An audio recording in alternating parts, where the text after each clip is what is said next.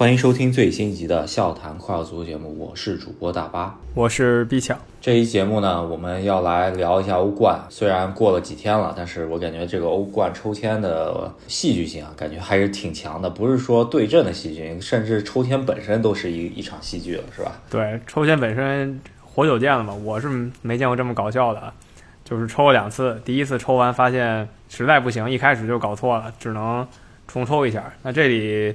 得跟大家强调一下，他第一次这个抽错肯定不是什么黑幕，有人说什么黑箱操作，这个不可能啊，因为这个错的实在太明显了，全世界这好几千万人众目睽睽之下，不可能搞这种黑幕，就是乌龙了，搞错了，所以第二次重抽呢是很有必要的。先聊一聊小组赛的结果吧，因为感觉上次聊完小组赛最后一轮前，呃，小组赛结果还没聊，就先聊一聊各个档位是怎么排的吧。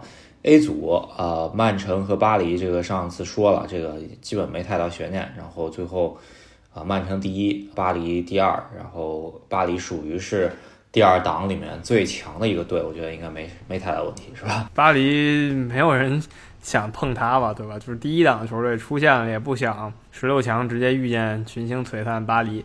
那在刚才我们提到就抽错的那次结果里啊，抽的是曼联跟巴黎，然后当时。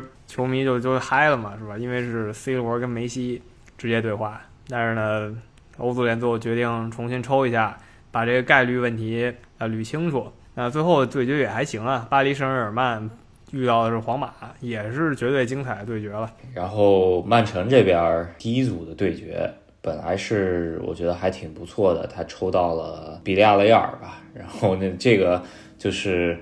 呃，发掘这个乌龙的第一次吧，就是说，呃，软件里面居然提醒，啊，比利亚雷尔能跟曼联放一起，然后，呃，大家可能当时就纯听软件的了，是吧？然后就把那个曼城的球放放到这个抽签抽签的那个池子里了，然后没想到阿尔沙文金手一开，居然抽着第一个就是曼联，然后，但然后这时候主持人才反应过来，这个是不可能的啊。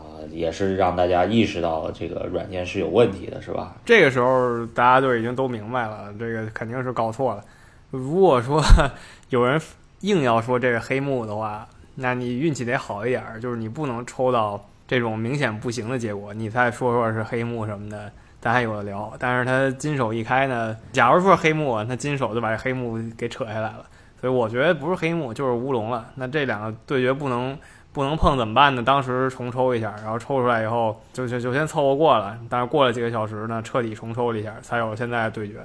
对，曼城是本来是抽着比利亚雷尔了，然后重新抽以后呢，曼城遇到了我觉得还挺不错的一个签位，是里斯本竞技，是吧？这个我觉得曼城晋级概率挺大的，是吧？对，我觉得这强弱对决过于分明了，尤其是大家看到曼城在英超现在又是到了他畅通无阻的时候了。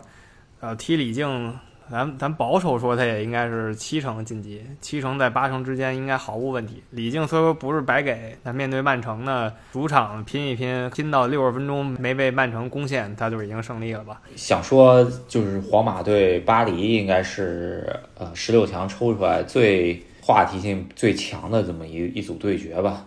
呃，首先我觉得一个一个点就是姆巴佩。呃，可能会面对新东家是吧？就是验货，是，也是他儿时梦想。很多球迷都调侃一些球员，就是刚转会到一新球队，然后最爱说的话就是“我某某加盟这个队是我小时候的梦想”。那如果姆巴佩他最后真转会皇马，他这么说的话，不能作为调侃吧？应该真的是圆了他儿时的梦，对吧？他小时候照片啊什么的，大家都看得到，他就是一个。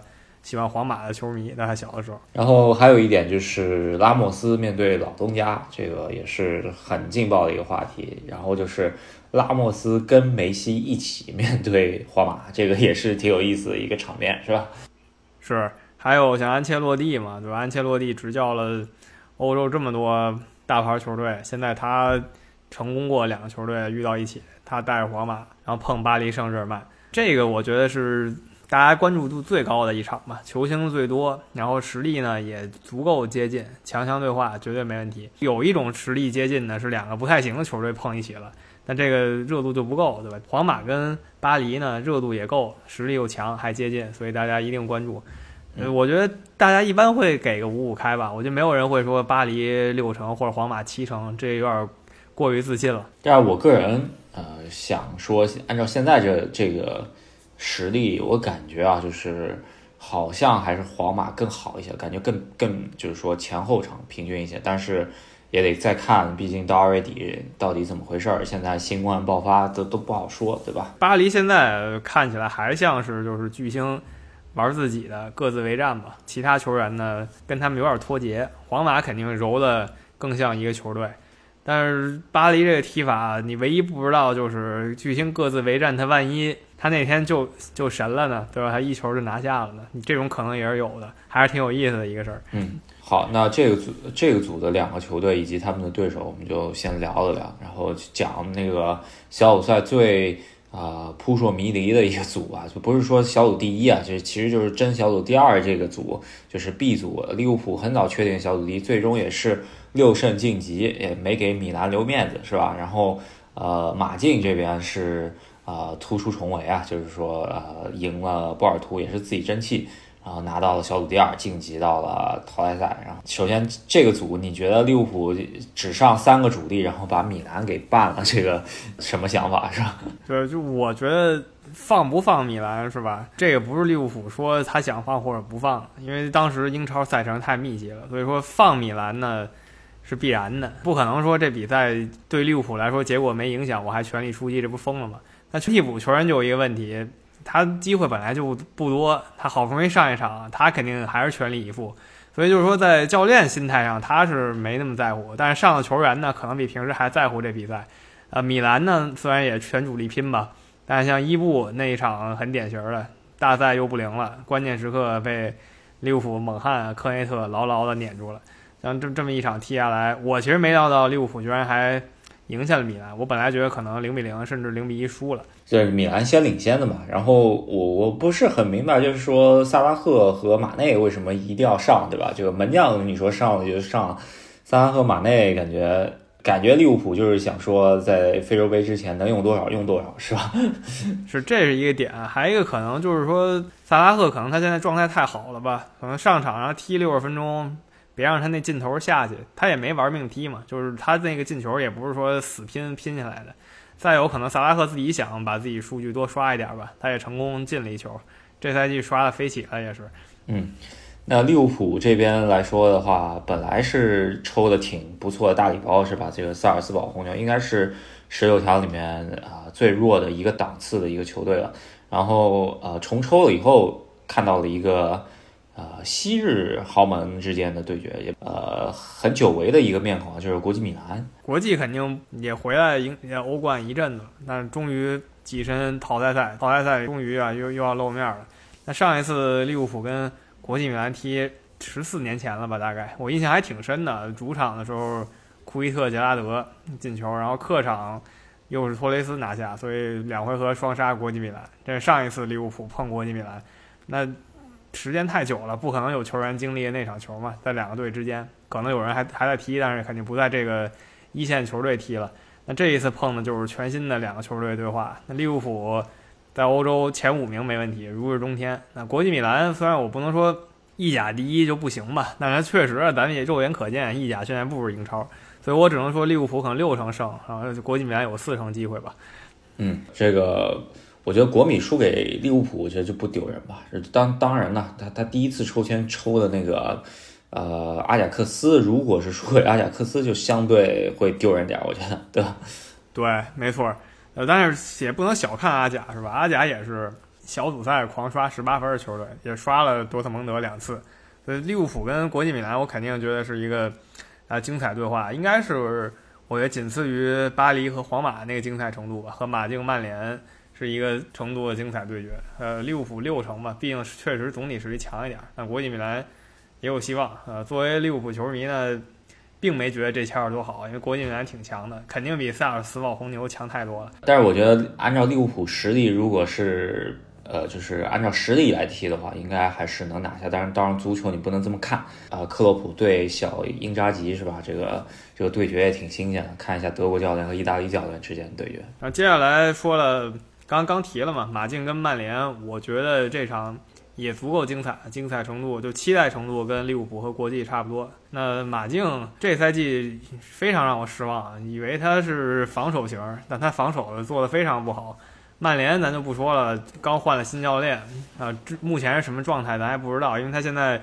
好不容易刚踢了那么一点点，又新冠了，最近又没拉出来让大家看看他们的表现，所以还不太确定曼联现在什么状态。对，但是对于马竞来说，重抽对于他们是肯定是好事儿，因为他们原来抽的是大魔王拜仁，是吧？这个虽然曼联也不是那么好踢，呃，我觉得呃相对来说还是这个签是较好的签啊，跟曼联踢啊，但是有一点吧，话题性就是。C 罗跟马竞之间的那个渊源，咱们这个又变成一个话题了，对吧？就是 C 罗拿的呃冠军，我觉得加起来比马竞一个队都拿的多了，是吧？这个欧冠，而且 C 罗他很多次就是直接拿下马竞拿了冠军嘛，对吧？马竞对他真的是肯定有阴影。C 罗这次又遇到马竞，真没想到。而且最逗的是。就是抽签搞出乌龙以后，马竞他还不服了。他说他有可能碰上曼联，你干嘛不让我碰上曼联重抽吧？然后结果没想到重抽完真是曼联，哎，这挺挺有意思。嗯，是。然后曼联这边原来是抽大巴黎，换成马竞也是相对好的一个签吧，我觉得，对吧？就是两个队都是啊，虽然是强强相遇吧，但是两个队都都抽到了较好的签，应该还还是高兴了。看一下这两个。呃，这两个队伍谁能走到最后是吧？这个我不敢说谁能占点优势吧，我只能说目前曼联优势多一点，六成，马竞四成。对，马竞实在是防守太拉胯了，真没想到以防守著称的球队，这赛季在比赛末段被干了好几次，好几次，好几次。那我下面聊一下 C 组吧，刚刚提了一嘴，就是阿贾克斯小组第一和。里斯本竞技小组第二，这个也基本上是赛前就已经定好的了。呃，然后值得一提一嘴的，就是多特蒙德，呃，小组第三以后啊，就是哈兰德没有欧冠踢了，这个也就传出来，冬天有可能哈兰德就要走，因为他没有欧冠踢了，是吧？一个是没有欧冠，去欧联的话，欧联也不是稳拿嘛，有巴塞罗那。有西汉姆这些虎视眈眈的强队，还有波尔图这些一线球队，也都在欧联聚首呢。所以哈兰德呢，他在欧联这跟稳拿差了十万八千里。德甲联赛呢，又已经被拜仁慕尼黑拉开了，所以媒体就开始捕风捉影了，说哈兰德这周踢完德甲联赛绕场跟大家致意，跟大家鼓掌，因为他想离开了。我们看看吧，因为转会窗马上就要开始了，这个是一个劲爆的话题。对，我觉得哈兰德不管去到十六强哪支球队，甚至萨尔斯堡红牛吧，就就就有可能改变战局了，是吧？这个属于半路杀出一个程咬金，是吧？绝对的。那这一组出线球队呢？刚才说了李静，是吧？这个咱们不提了，已经提过了，跟曼城凶多吉少。这一组在小组赛非常惊艳的阿贾克斯，六战六胜，确实没想到，啊，又是一波新的阿贾克斯队，一帮青年才俊。然后教练呢也还不错，因为之前有人传想让这个教练去曼联，他没去嘛。那阿贾克斯碰本菲卡，是本菲卡是他能遇到也比较弱的，所以阿贾克斯我觉得七成晋级吧，问题不是很大。对，我觉得也是啊。但这波阿贾克斯有一波新人，关键还有一波回炉的，是吧？这个之前前两赛季刚从英超回炉的这个塞尔维亚前锋塔迪奇，然后呃加上呃。这个刚从西汉姆联，甚至都没怎么踢吧？我记得英超都没怎么看他上来踢过，就被西汉姆联淘汰的，呃，应该是阿勒尔吧？翻译，呃，这赛季在欧冠超神了，已经超过莱万，现在是欧冠暂时的小组赛的顺王，是吧？非常非常凶狠，阿贾克斯在小组赛狂轰二十球，是吧？拜仁慕尼黑是唯一一个比他轰的还多的球队，阿贾克斯真的可以。而且他遇的对手真不是说太菜，多特蒙德、李静、贝西克塔斯这都是欧洲劲旅，绝对劲旅。他居然六战六胜，所以说他进八强真的问题不大。我只能说，本菲卡呢，他他作为二档比较弱的吧，越谁都不行。遇见阿贾克斯呢，也就也就不太行了。有一点就是说，一个就是本菲卡对巴塞罗那的战绩感觉还可以，还有一个就是。呃，阿贾克斯确实小组赛虐多特蒙德两场比赛，主客场都是三比零，这个比较有说服力。我觉得我跟你的观点挺一致的，是吧？是因为多特蒙德他不是说来小组赛一轮游的嘛，他至少志在八强，甚至说进四强，结果小组赛就被人连啐两盘。阿贾克斯实力不是开玩笑的，小组赛足见端倪了，就看他到底能走多远吧。对，有点甚至有点像呃前几个赛季 那个呃跟热刺踢半决赛的阿贾克斯了，对吧？然后多特蒙德，我觉得全欧洲啊，你说能两回合都保证赢三比零啊啊多特蒙德的队伍，我觉得不超过三家吧，是吧？就别说保证了，你试图啊，敢说我试图两回合赢他三比零球队，就三家都已经是往多了说了，不可能有再多了，很自大才敢这么说。所以阿贾克斯很强。那 C 组是这样，D 组刚才说了，皇马和国际米兰都聊过了。那 E 组呢，得着重说一下吧，因为 E 组可能是小组赛给大家带来最多悬念的。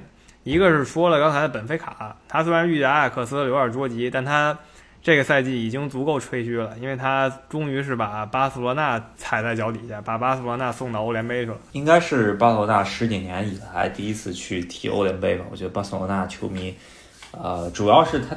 在的巅峰太高了，然后现在真是一下子虎落平阳啊，被犬欺是吧？这个还是掉的太厉害了，直接去踢欧联杯了啊！也不是说就是说联赛踢得不好去踢欧联杯，这样子的话大家还有个缓冲嘛，这直接就是在欧冠小组赛掉到欧联杯去了，那就是啊比较大的冲击是吧？对，我觉得最大一个冲击就是。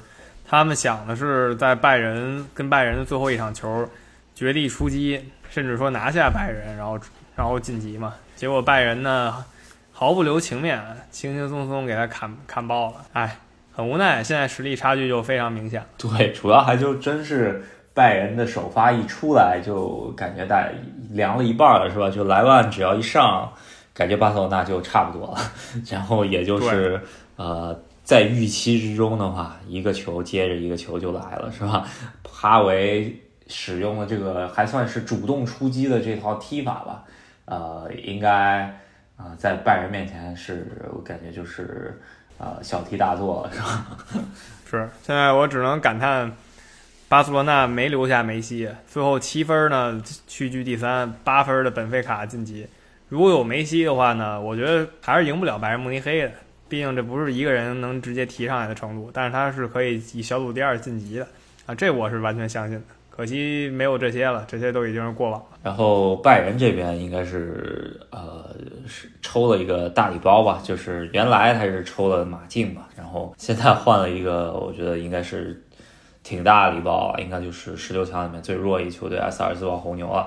呃，看看莱万能多刷几个球吧，是吧？拜仁这个咱们就不太给红牛面子了吧，也没有萨尔斯堡红牛球迷听我们节目可能，所以拜仁十成晋级吧，就是只能这么说了。呃，就是看一下到底拜仁能怎么样吧，就是刷几个的问题，是吧？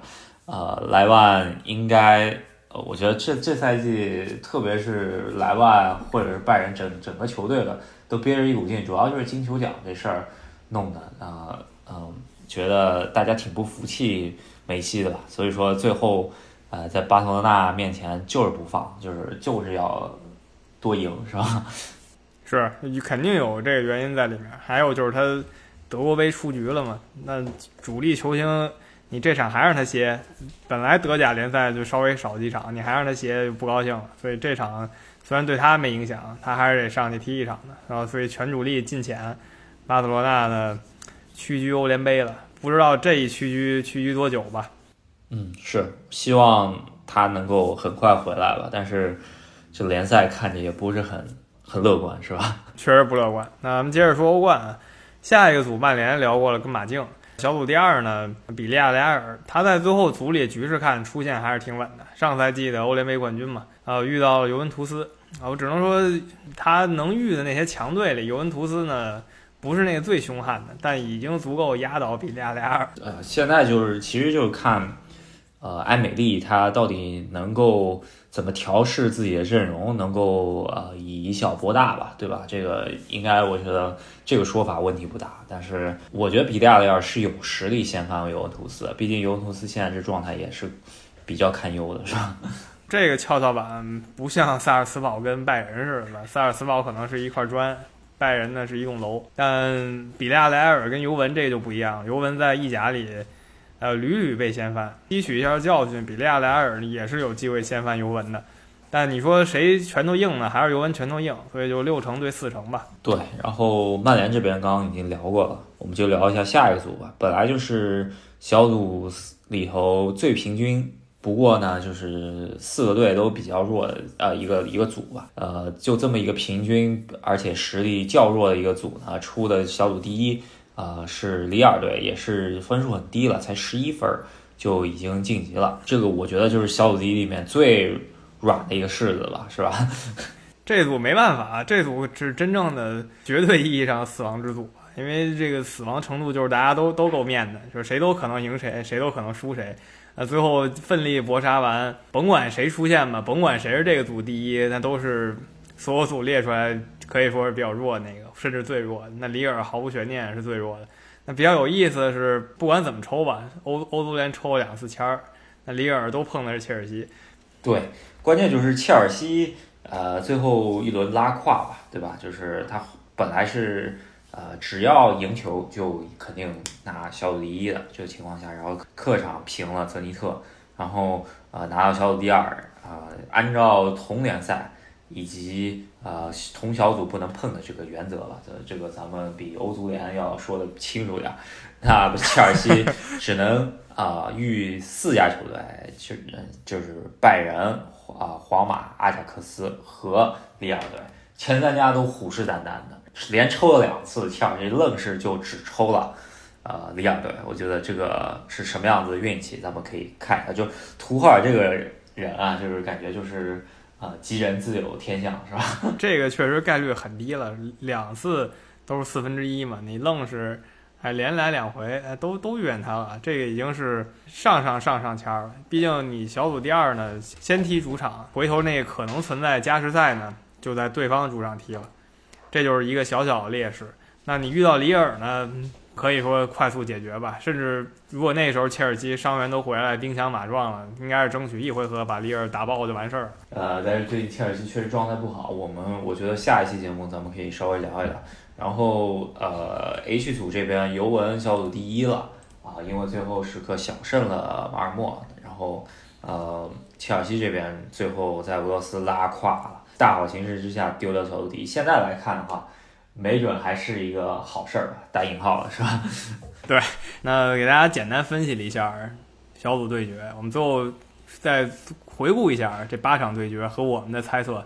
那第一个是萨尔斯堡红牛跟拜仁慕尼黑，这可能是我们唯一一次两百多期节目以来唯一一次说一个球队十成晋级的时候吧，那就是拜仁慕尼黑一定能击败萨尔斯堡红牛。那希望。极小极小概率不会出现吧？呃，如果出现，我觉得也是一个很有意思的事儿，是吧？这个对，我觉得，呃，咱们也可以出来自黑一波。这真的是我们唯一一次大放豪言，说是十成晋级，拜仁必拿下萨尔斯堡红牛。那曼城跟李静呢？好歹八成吧，九成甚至可以说九成吧。啊，曼城九成晋级。然后阿贾克斯对本菲卡，个呃，我们是比较看好阿贾克斯更多一些，我觉得七成七七到八成，我觉得。毕竟小组赛嘛，大家可以再再回想一下，刚刚说完小组赛打得很有说服力。那切尔西跟里尔呢，这个实力差距很明显。就算切尔西现在受很多伤吧，至少七成吧。对，呃，主要还是二月底的时候应该能回来一波人，然后希望对切尔西能调整回自己原来的那个那个状态，是吧？那马竞跟曼联，刚刚也说了，觉得曼联六成吧。啊，首先是有一个曼联先客这么一个优势，先客场优势，再有 C 罗嘛，面对马竞，还有就是马竞自己的防守，引以为傲的防守不太给力。然后尤文对比利亚雷尔，可能尤文稍占优势，我觉得五点五成，六成差不多了。虽然尤文按理说牌大腕大，比利亚雷尔呢极致是个欧联杯冠军，但是此一时彼一时也，现在尤文呢就真就是六成。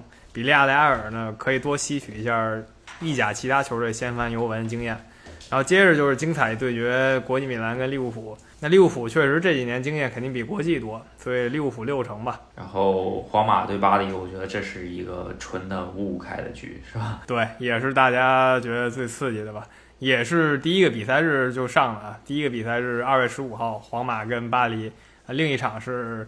李靖跟曼城，那我想大家都看哪一场是很明显的，除非你是曼城死忠吧。有有一点就是欧冠淘汰赛今年的赛制有一定的改变吧。首先就你刚刚说的，就是小组第二的球队直接就是先主后客了，对吧？然后还有一点就是没没有了以往，我觉得最刺激就是那个客场进球制，是吧？这个呃今年被取消，就是说如果两个球队。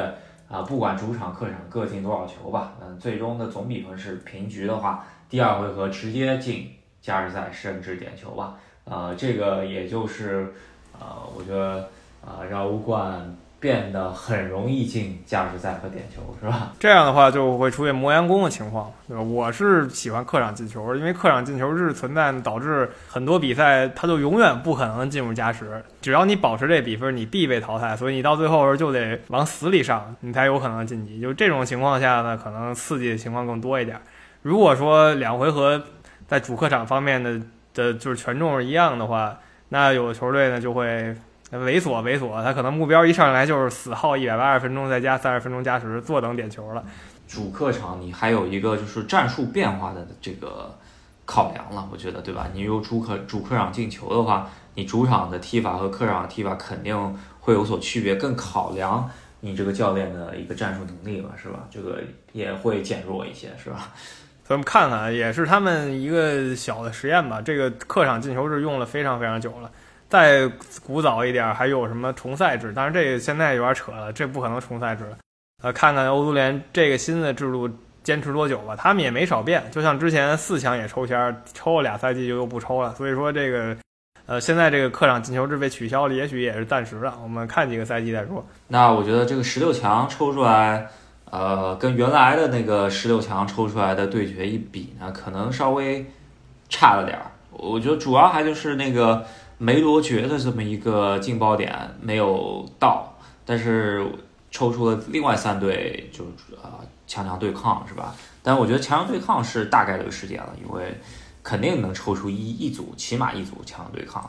呃，但是话题性肯定没有梅罗爵这么高吧，对吧？但是我们也能看到之后八强还得再抽，所以说梅罗爵还是有可能发呃发生的。当然了，他他们各自的球队必须得晋级，是吧？如果说八强想发生梅罗爵的话，那就基本意味着西班牙的劲旅全军覆没了，可能独苗在比利亚雷亚尔身上。所以我们坐看吧。啊，梅罗爵肯定还是媒体和就是围观群众最喜欢看的，这个话题性啊迷之高涨，毕竟也是媒体炒了十几年的话题。对，呃，在欧冠这个淘汰赛里头碰。出现梅罗爵这个话题吧，也得十几年前了，所以说，呃，确实这个话题没怎么拿出来炒。当然就是打引号了，对吧？这个好多就是阴谋论的朋友啊，就是说，呃，这都是内定了，是吧？这个既然他们这个，我觉得是压箱底的这么一个招数吧，本来想拿出来，不小心搞砸了，是吧？对，如果说阴谋论一点的话，就只能说是。啊，玩线了是吧？像我们可能更倾向于相信一下他们的话。我觉得，如果说是阴谋论，我觉得这实在是太这招实在是太冒险了，或者说成功率有点低。所以说，我觉得就是纯搞砸了。啊，对，我也比较倾向于就欧洲人这个办事儿就纯纯搞砸了，可能真的就是那个。啊，那个软件设计的一个人啊，把程序没写对，是吧？对，就是一个小小的疏漏嘛。毕竟，因为就算你阴谋论，他那要实现，还得有一定蒙的成分。这个蒙的成分代价还挺大的。他没蒙对的时候呢，全世界都看到你搞错了，是吧？所以我们相信，我觉得他是搞砸了。那这一期就跟大家聊到这儿，聊了一下欧冠十六强对决。欧冠再回来呢，还有整整两个月，大家敬请期待。喜欢我们节目的朋友呢，别忘了在喜马拉雅上还有微信公众号上支持一下我们，支持赫斯基大帝。对，想加我们微信群的朋友们呢，可以通过微信公众号回复任何消息，有添加方式。然后也是真的希望大家多多啊帮我们宣传节目。年年底了，祝大家圣诞快乐，是吧？圣诞快乐啊！甭管你过不过吧，可以可以出去庆祝一下。嗯，好，那我们应该很快就下期再见了，是吧？啊，对，那下期再见，拜拜，拜拜。